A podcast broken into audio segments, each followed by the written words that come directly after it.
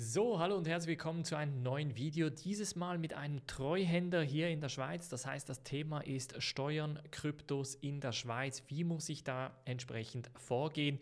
Für die Kollegen in Deutschland und in Österreich, eventuell auch für euch spannend, falls ihr mal in die Schweiz ziehen wolltet. Deshalb wäre dieses Thema eventuell auch interessant für euch. Ganz wichtig, unbedingt diese Folge bis zum Schluss schauen, denn Markus von Feusi Treuhand macht euch noch ein ganz, ganz spezielles Angebot, das entsprechend den Mitgliedern zur Verfügung gestellt wird. Deshalb unbedingt diese Folge schauen. Ich wünsche euch ganz viel Spaß mit dieser Folge.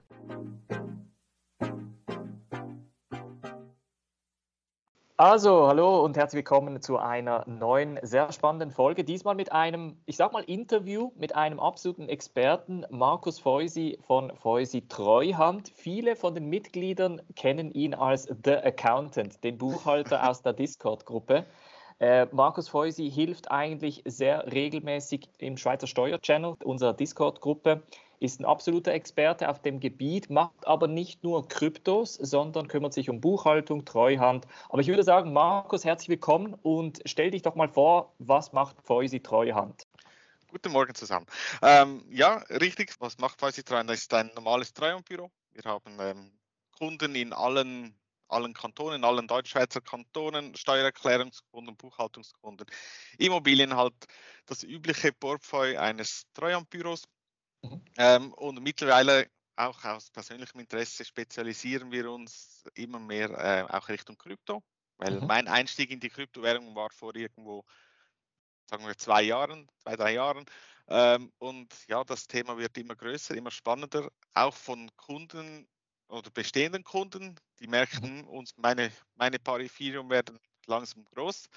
Und ja, da stellt sich die Frage, unter, ähm, wie, wie ist das zu äh, versteuern, wie ist das zu deklarieren, wann, wann werde ich ähm, selbstständig erwerben mit dem oder wann kann ich mich damit selbstständig erwerbend machen, mhm. ähm, ist auch ab und zu eine Frage. Und ja, das wird spannend. Die Genau, diese Fragen versuchen wir hier zu klären, müssen aber da noch den kleinen Disclaimer machen, das ist natürlich nur als Information gedacht, nicht jetzt als offizielle Steuer- oder Finanzberatung. Falls ihr da aber wichtige, ich sag mal, euren Fall äh, spezifisch diskutieren möchtet mit Markus bzw. Freusi Treuhand, unbedingt jetzt äh, das Video schauen und am Ende das Paket, was äh, Markus euch vorbereitet hat, das werden wir noch kurz erklären. Das wird für euch sicher sehr, sehr spannend. Jetzt, Markus, der Grund, wieso dich die Leute in der Discord-Gruppe immer anschreiben, ist, Markus, ich betreibe DeFi, ich habe NFTs, ich, mache, ich bekomme Airdrops, ich habe Kursgewinne, Kapitalgewinne. Die deutschen Kollegen, die machen mich verrückt, denn die sagen mir etwas von einer Haltefrist von eins bis zehn Jahren. Ähm, wie gehe ich da genau vor? Wir sind glücklicherweise in der Schweiz ein bisschen in einer spezielleren Situation, in einer, ich sag mal, milderen Situation steuermäßig. Es ist ein bisschen einfacher gehalten, wenn man sich, und da ist ein wichtiges Wenn, wenn man sich an gewisse Regeln haltet. Ja? Ähm, ich, ich, würde mal sagen, wir fangen mit dem Kernthema an und zwar DeFi. Jetzt für die Leute, die den DeFi-Kurs gemacht haben und sich mit DeFi auskennen, auf DeFi können wir Liquidität zur Verfügung stellen, wir können Zinsen generieren mit dem Kapital, das wir bereits haben.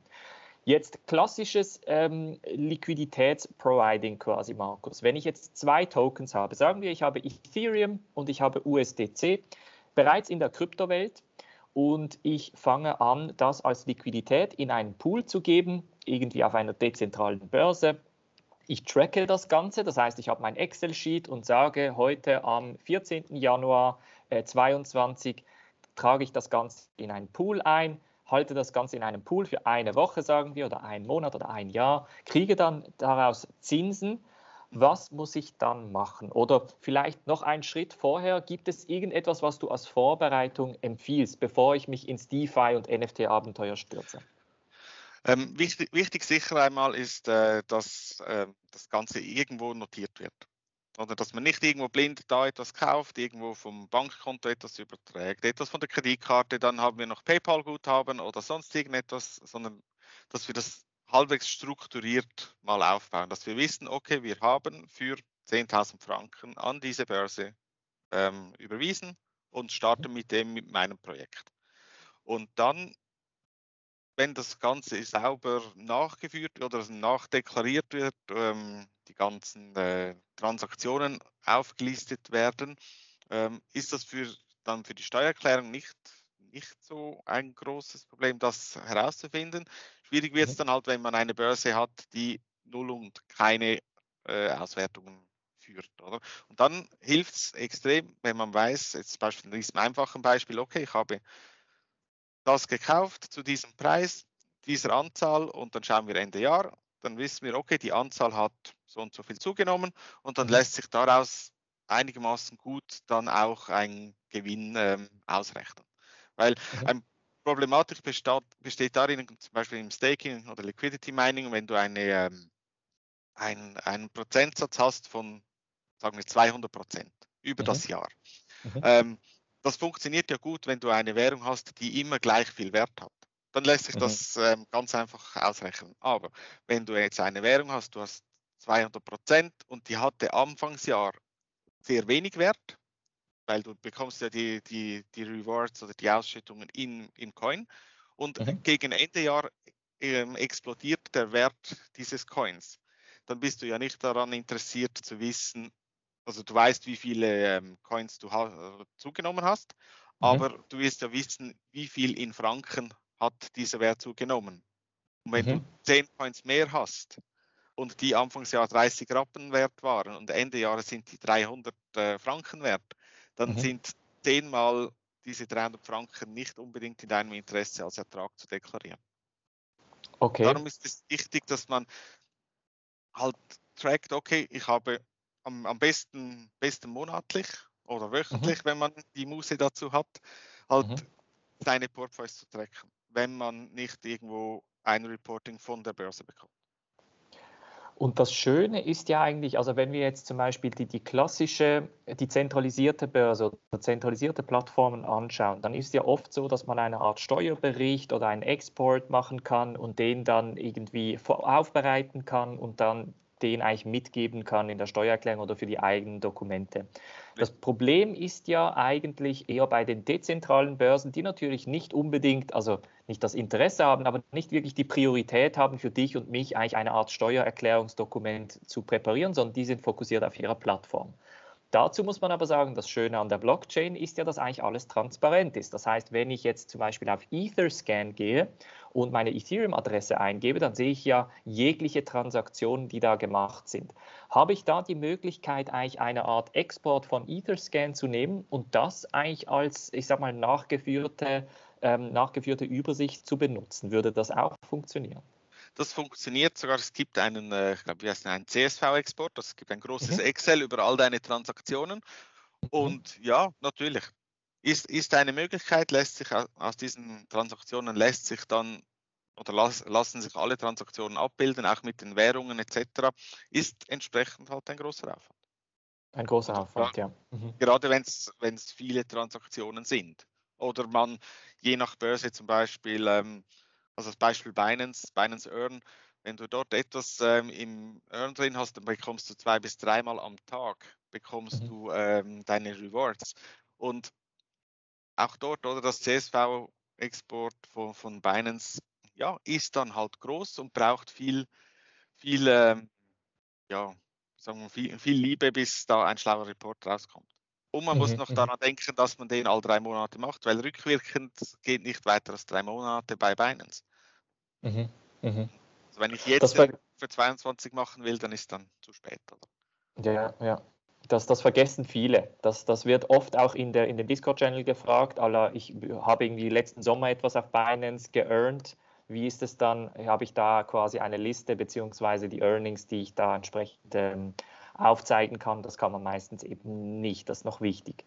Ähm, das heißt, wenn ich jetzt, sagen wir, als Kunde oder eben noch nicht Kunde zu dir komme, dann ist es im Idealfall so, dass ich dir eine Art Excel hinlegen kann, bei welchem ich alles entweder wöchentlich oder monatlich nachgeführt habe. Das heißt, auch wenn ich mit dezentralen Börsen zu tun habe, dann ähm, kann ich das einfach nachführen da. Quasi, wenn ich meine Earnings bekommen habe, trage ich das ein. Sagen wir, genau. ich habe einmal pro Woche oder einmal pro Monat ein Earning bekommen und trage das de dementsprechend ein.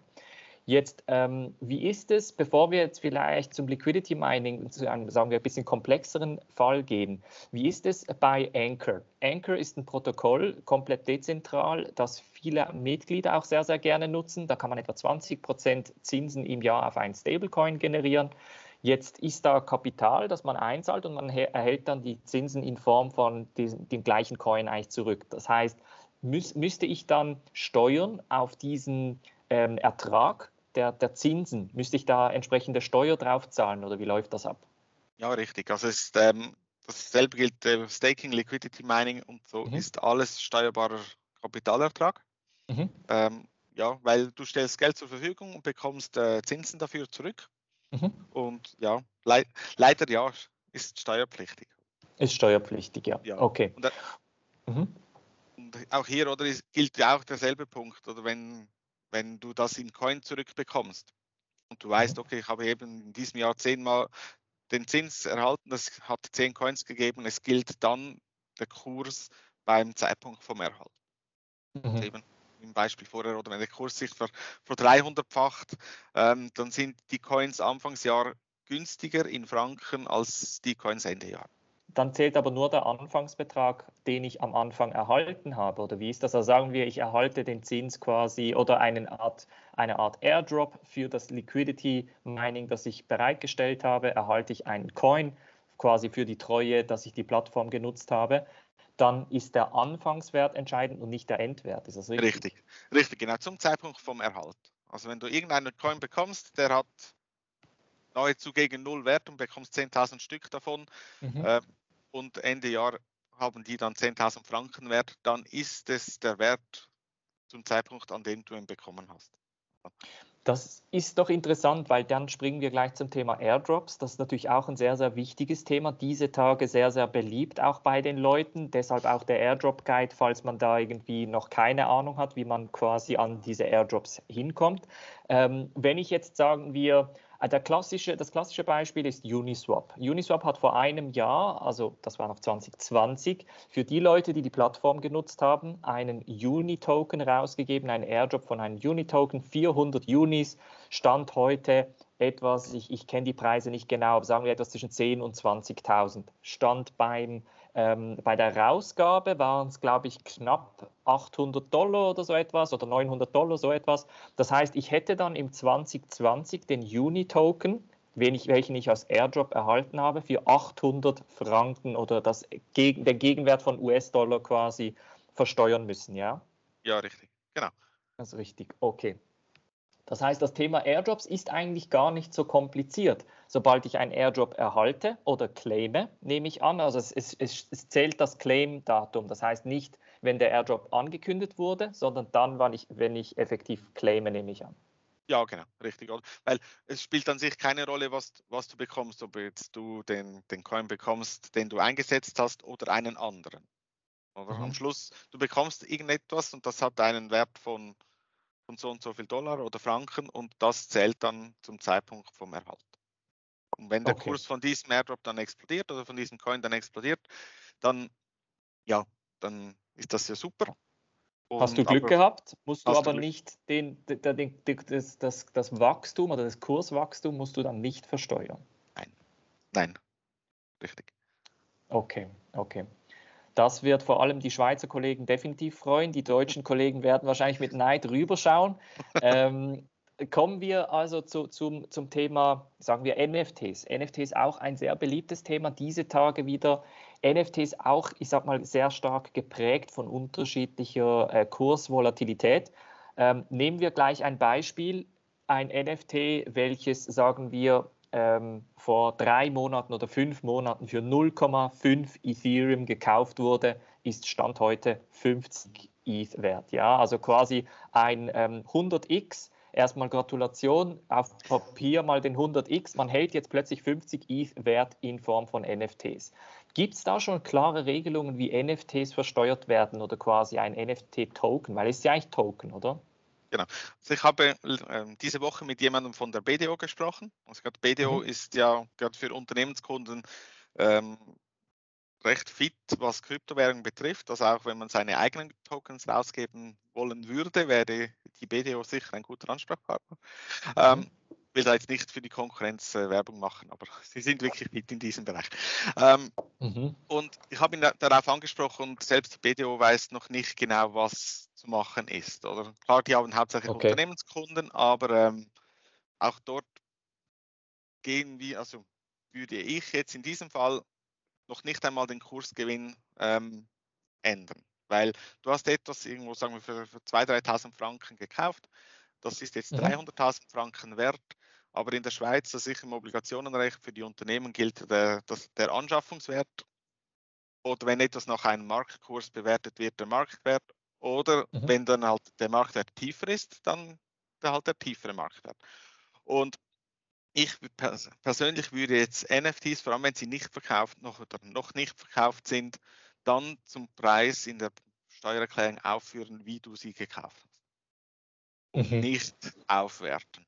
Weil, ähm, ja, oder wenn du, ja, man ist ja auch nicht daran interessiert, Vermögensteuern zu bezahlen mhm. zum, zu diesem Zeitpunkt und es spricht nichts dagegen, die zum Preis, wie du sie gekauft hast, in der Steuererklärung zu führen.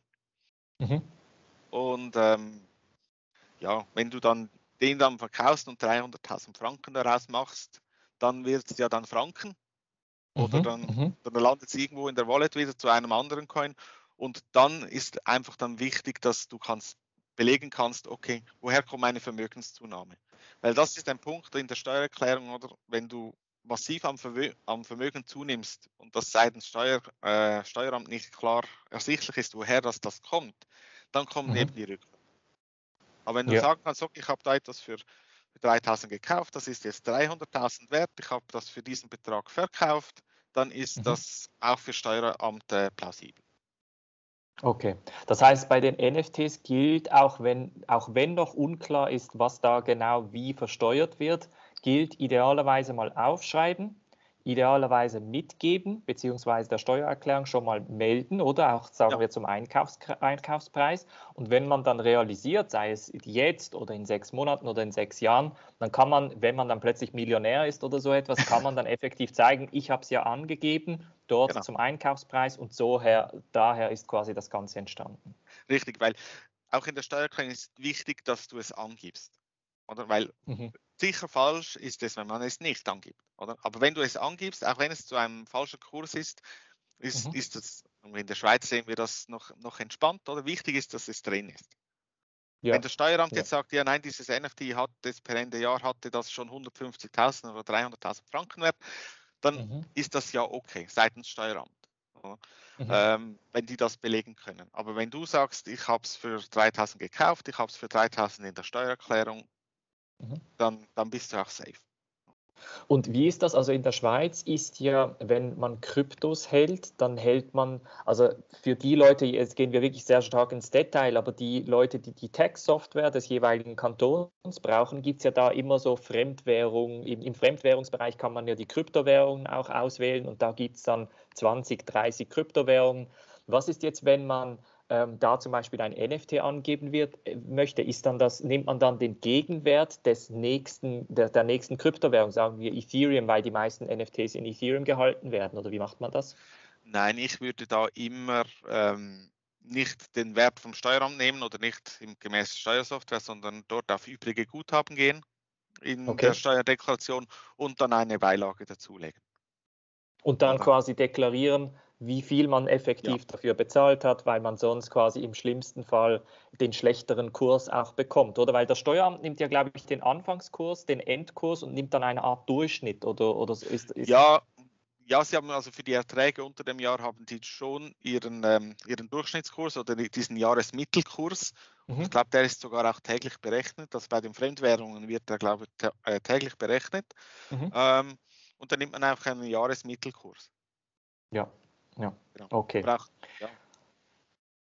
Also es gilt eher mehr angeben als zu wenig, denn später hat man da immer Probleme. Und das ist auch etwas, was ich in der Mitgliedschaft den Leuten eigentlich auch immer mitgebe. Also die Leute fragen mich ja, wie will denn das Steueramt meine Wallet finden? Natürlich finden Sie es nicht auf Anhieb, aber wenn man dann plötzlich ein Haus kaufen möchte oder das Geld quasi einsetzen möchte oder was weiß ich, äh, plötzlich äh, ein Rieseneinkommen durch Staking etc. generiert, irgendwann wird dann die Steuer, das Steueramt an der Türe klopfen und dann muss man belegen können. Ja? Und das hat dann zum Teil eben happige Strafen, das mit sich zieht. Dann beißt man lieber früher in den sauren Apfel, bezahlt die Steuern. Die sind ja idealerweise in der Schweiz auch nicht so hoch, oder? Ähm, von daher macht man das lieber vorher. Also lieber mehr aufschreiben als zu wenig. Genau, das ist genau das Problem, oder? Wenn, wenn, das, wenn, sagen wir, wenn du Millionen in deiner Kryptowallet hast oder, und das Steuern nichts davon weiß, dann ist das richtig. Das ist, ja, das ist auch, ja, da, da, die finden das nicht raus, wie auch, oder? Wenn das mhm. dort ist. Aber sobald das Geld von der Kryptowelt in die analoge Welt, Welt zurückgeht. Nein, ich wollte nicht echte Welt sagen. In die, in die analoge Welt zurückkommt. Mhm. Du damit genau ein Haus, ein Boot, ein Flugzeug, was, was auch immer kaufst, oder? Dann stellt sich dann die Frage, ja, woher ist, woher hast du das bekommen? Oder woher ist mhm. dieses Geld? Und dann wird es teuer. Weil du hast Vermögenswerte nicht deklariert. Mhm. Ähm, Steuerhinterziehung. Mhm. Ähm, wenn, wenn sie du wissentlich falsch deklarierst, dass wenn du weißt, okay, ich habe eine Million, aber ich deklariere mal nur 100.000, könnte das je nachdem und je nach äh, Interesse vom, äh, vom Steueramt dann auch schon bald in den Betrug gehen. Mhm, ja. Mhm. Und auch dort, klar, man muss die Verhältnismäßigkeit sehen. Und ich habe auch ab und zu die Anfrage, ja, ich habe hier irgendwo eine Hand oder zwei große Hände voll Coins, die haben zusammen ein paar hundert oder ein paar tausend äh, Dollar wert, oder? Aber ich habe keine Ahnung, wie, wie sich die zusammensetzen, woher die kommen und oder habe immer mal wieder gekauft, verkauft und zurück. Ähm, auch dort, wenn man weiß, okay, plus minus Ende Jahr waren das ein paar tausend äh, Dollar, wäre cool, wenn man weiß, okay, gut, dieses Wallet hatte dann diesen Wert und man mhm. gibt diesen dann einfach an. Wie sich die Transaktionen dann genau auseinandersetzen oder zusammensetzen, ja, wenn es nicht zum maßgeblichen Einkommen beiträgt, oder kann man dort auch ein kleines Auge zudrücken und einfach mal sicher den mhm. Vermögenswert deklarieren. Mhm, und, und, wenn die, die Vermögensrechnung privat aufgeht, dass man selbst genug anderes Einkommen hatte, dann schluckt das das Steueramt an sich eigentlich auch. Mhm. Weil, weil, ja, wenn das nicht, nicht die großen Staking-Erträge waren, ich mal da ein paar Dollar, dort ein paar Dollar, denke, das, das fällt nicht so ins Gewicht. Wichtig, ja. wichtig ist halt wirklich die großen, die großen Vermögenswerte oder dass man sicher alle Vermögenswerte angibt. Ja, ja. Okay.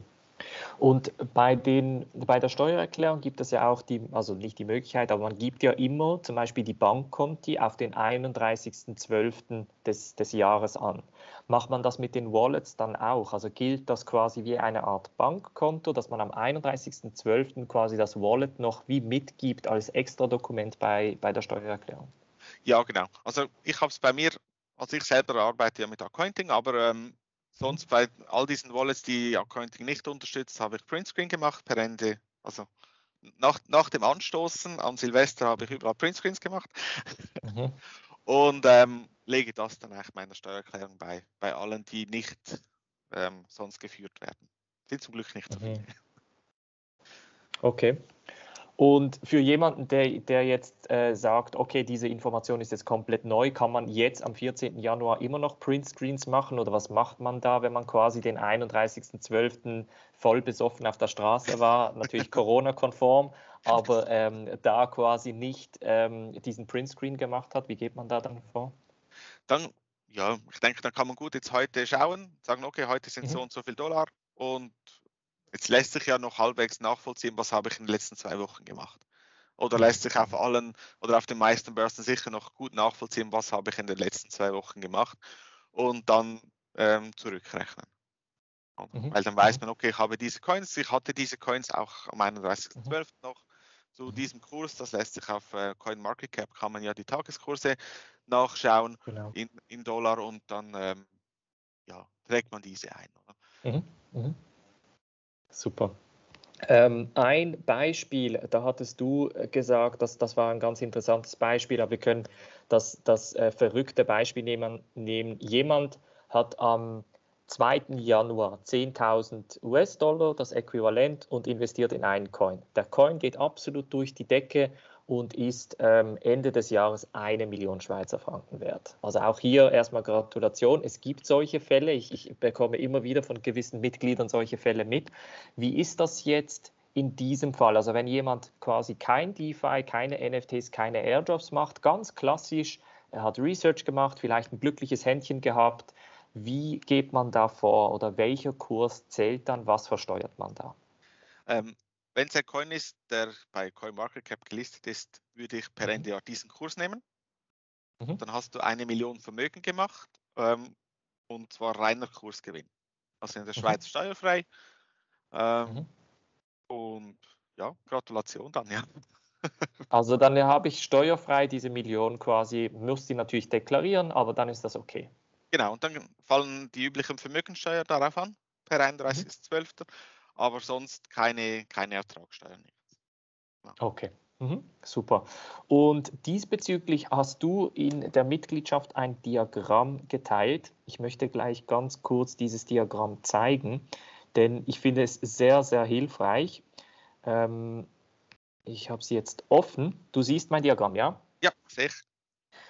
Und zwar steht hier, bin ich gewerbsmäßiger Wertschriftenhändler? Denn eine Frage, und das kommt, äh, kommt eigentlich von den deutschen Kollegen auch immer oder von den österreichischen, nämlich lohnt es sich für mich quasi eine Firma aufzubauen und dann darauf zu traden oder äh, lohnt es sich für mich Daytrader zu sein etc.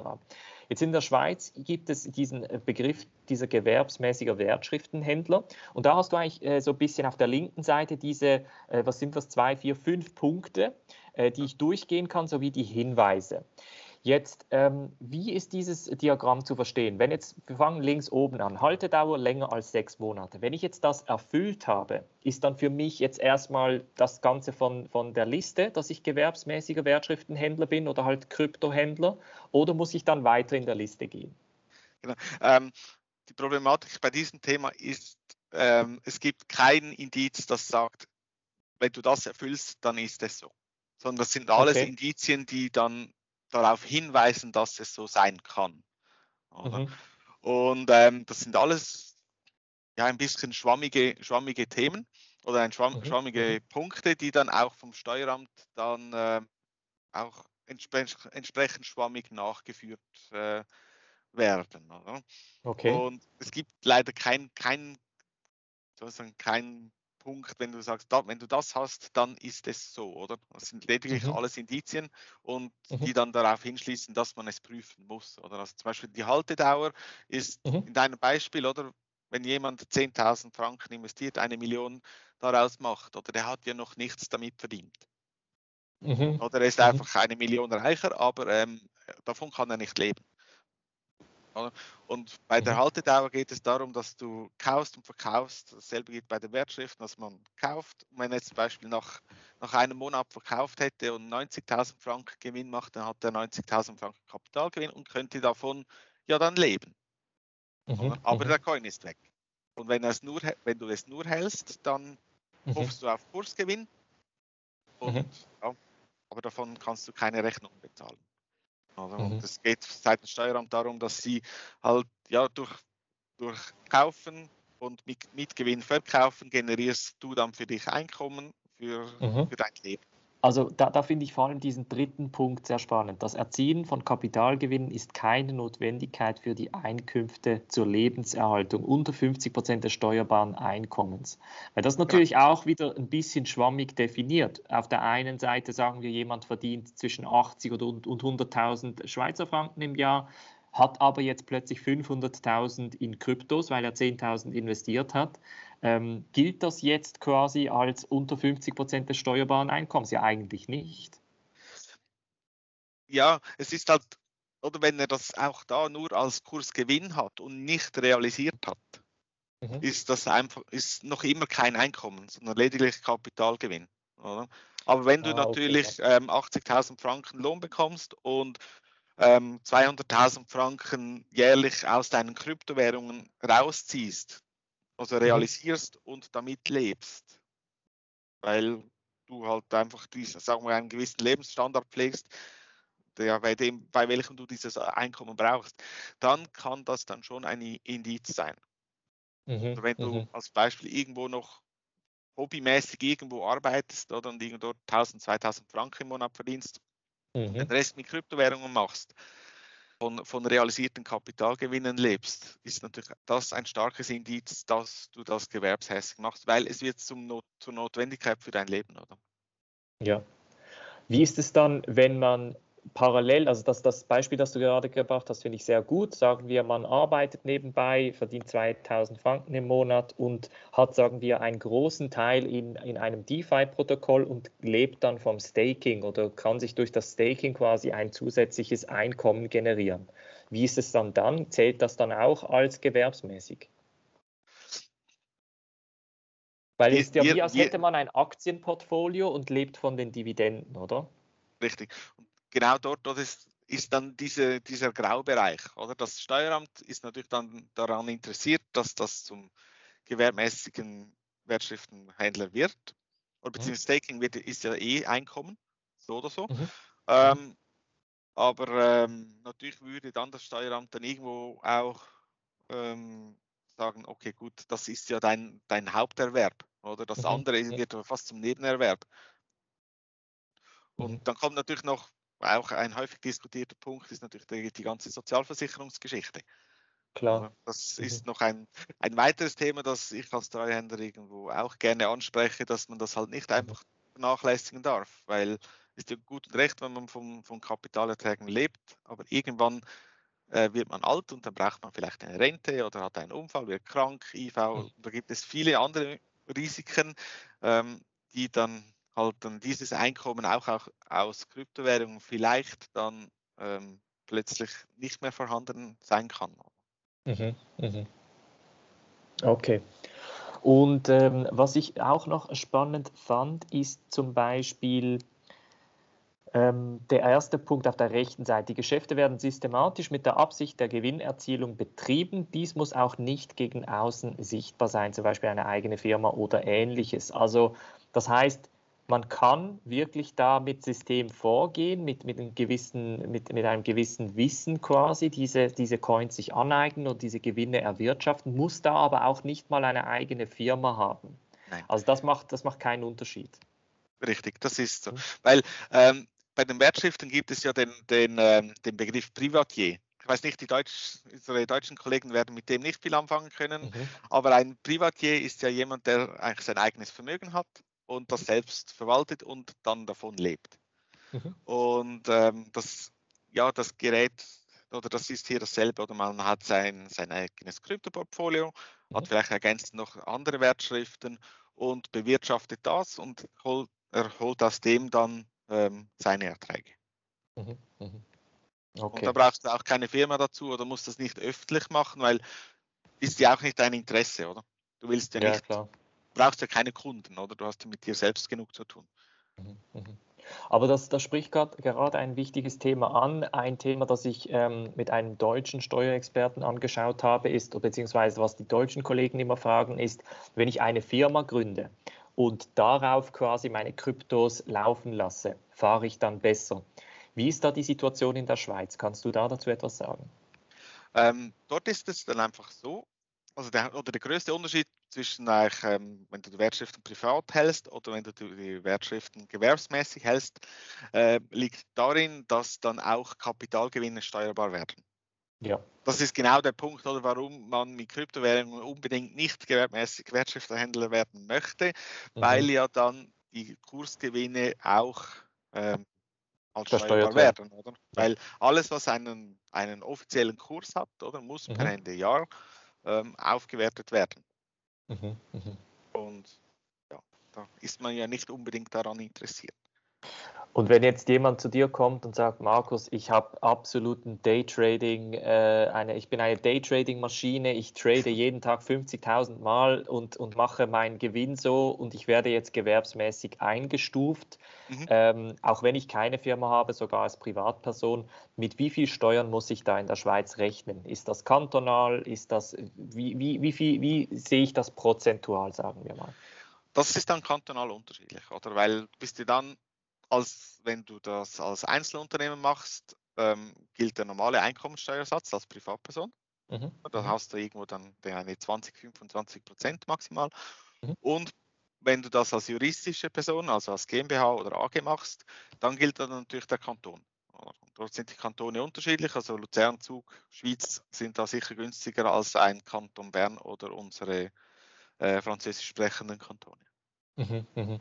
Okay. Also in den meisten Fällen lohnt es sich also nicht, eigentlich eine Firma zu gründen und darauf zu traden. Ja? Das heißt, das Ziel muss eigentlich sein, und da muss man sich an die Regeln halten, dass man nicht gewerbsmäßig eingetragen wird, dass man auch keine Firma gründet, sondern wirklich als Privater sein Kapital managt und idealerweise eben alles angibt und quasi nicht gewerbsmäßig in diese Kategorie fällt.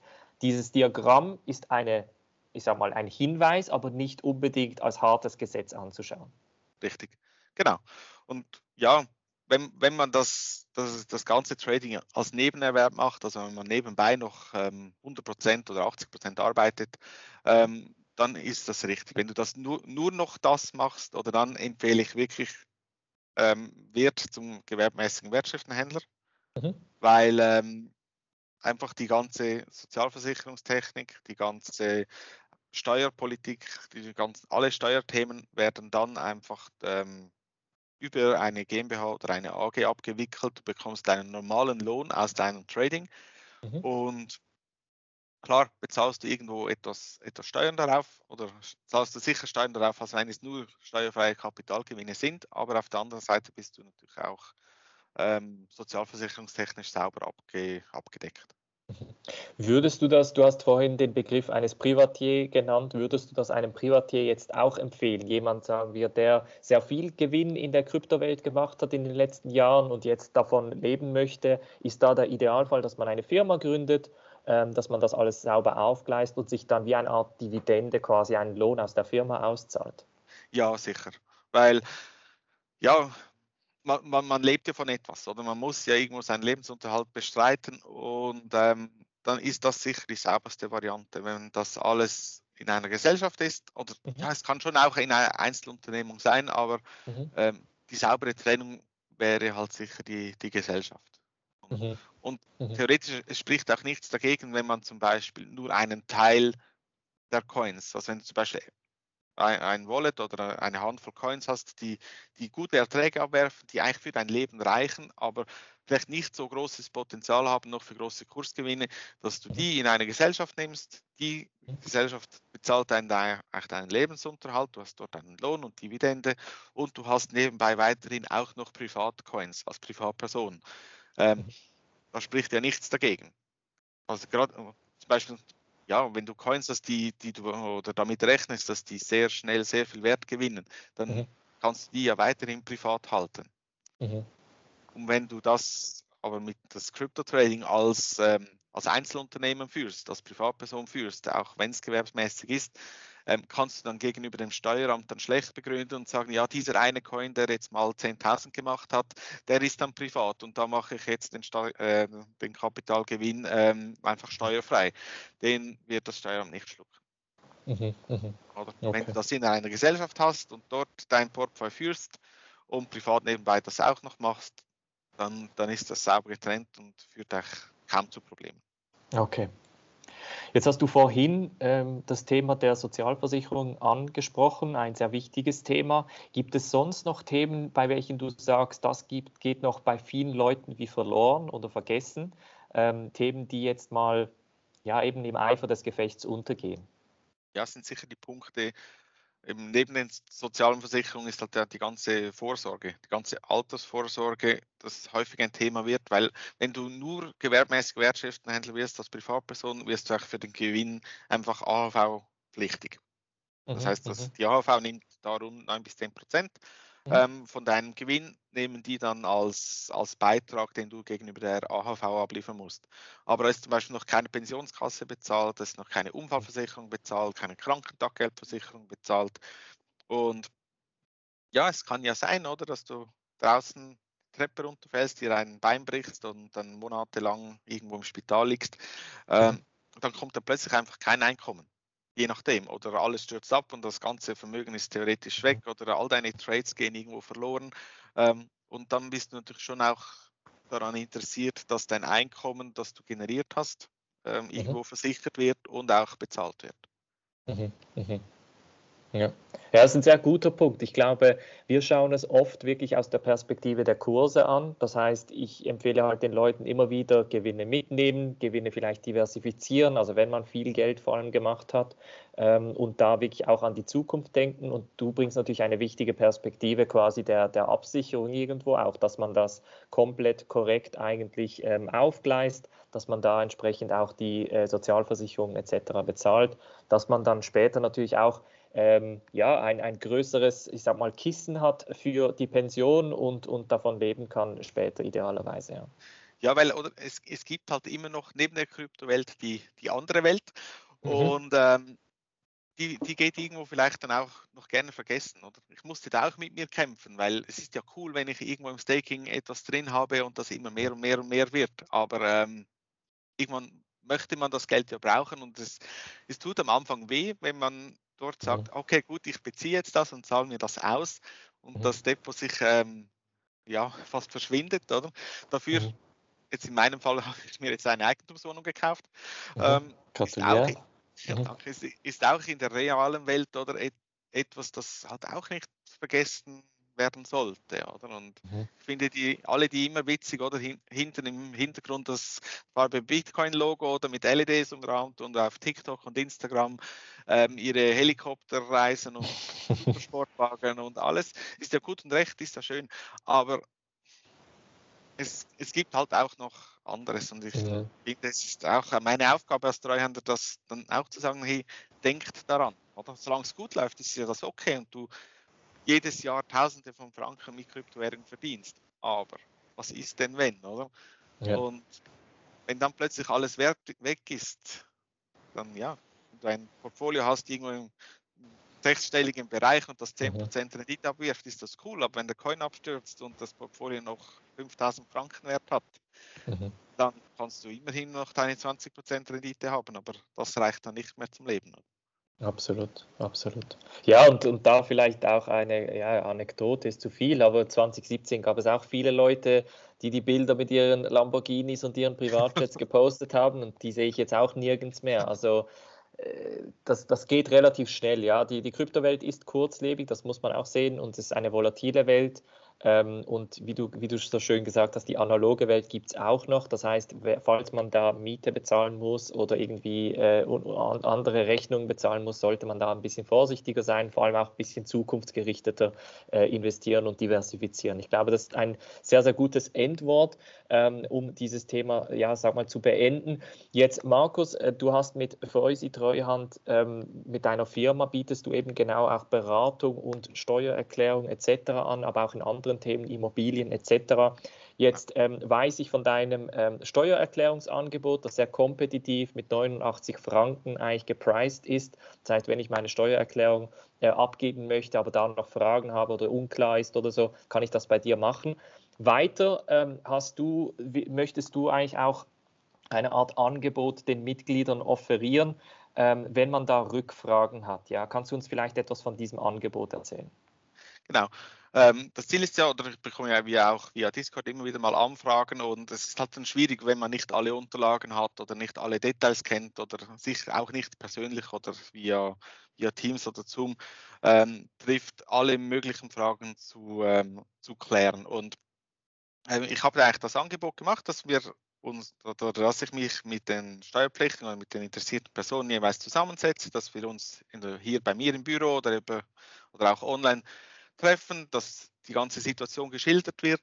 Mhm. Ähm, was ist, was die Ist-Situation, was sie gerne hätten und dass wir dann zusammensitzen können und schauen können, okay, was heißt das dann im, im Ganzen ähm, mhm. steuerlich wie auch eben versicherungstechnisch und was ist irgendwo so aus meiner Sicht die, die ideale Form. Und ähm, auch dort, die Steuererklärung ist an sich nicht kompliziert, nur weil man Kryptowährungen hat. Mhm schlussendlich, wenn du eine Excel-Liste hast und alle deine Währungen eingetragen sind, kannst du diese Zahl problemlos ähm, in die Steuererklärung übertragen.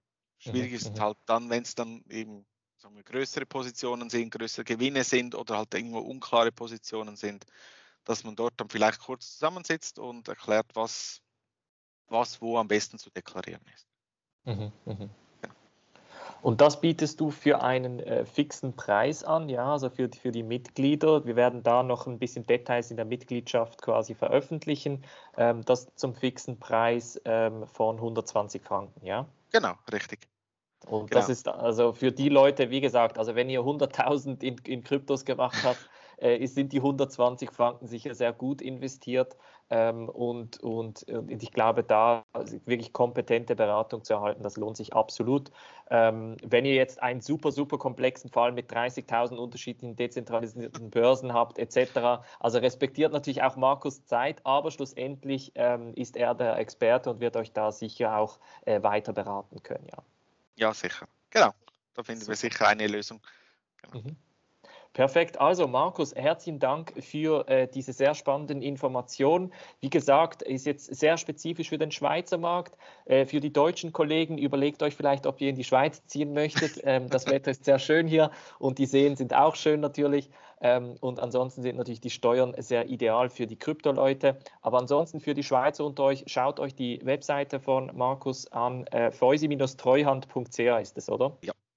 Perfekt. Und ähm, falls ihr da, dazu noch Fragen habt, idealerweise Markus noch kontaktieren, gerne auch via Discord natürlich. Und dann ähm, geben wir euch noch weitere Informationen zu dieser Beratung, zu diesem Beratungspaket, das Markus anbietet.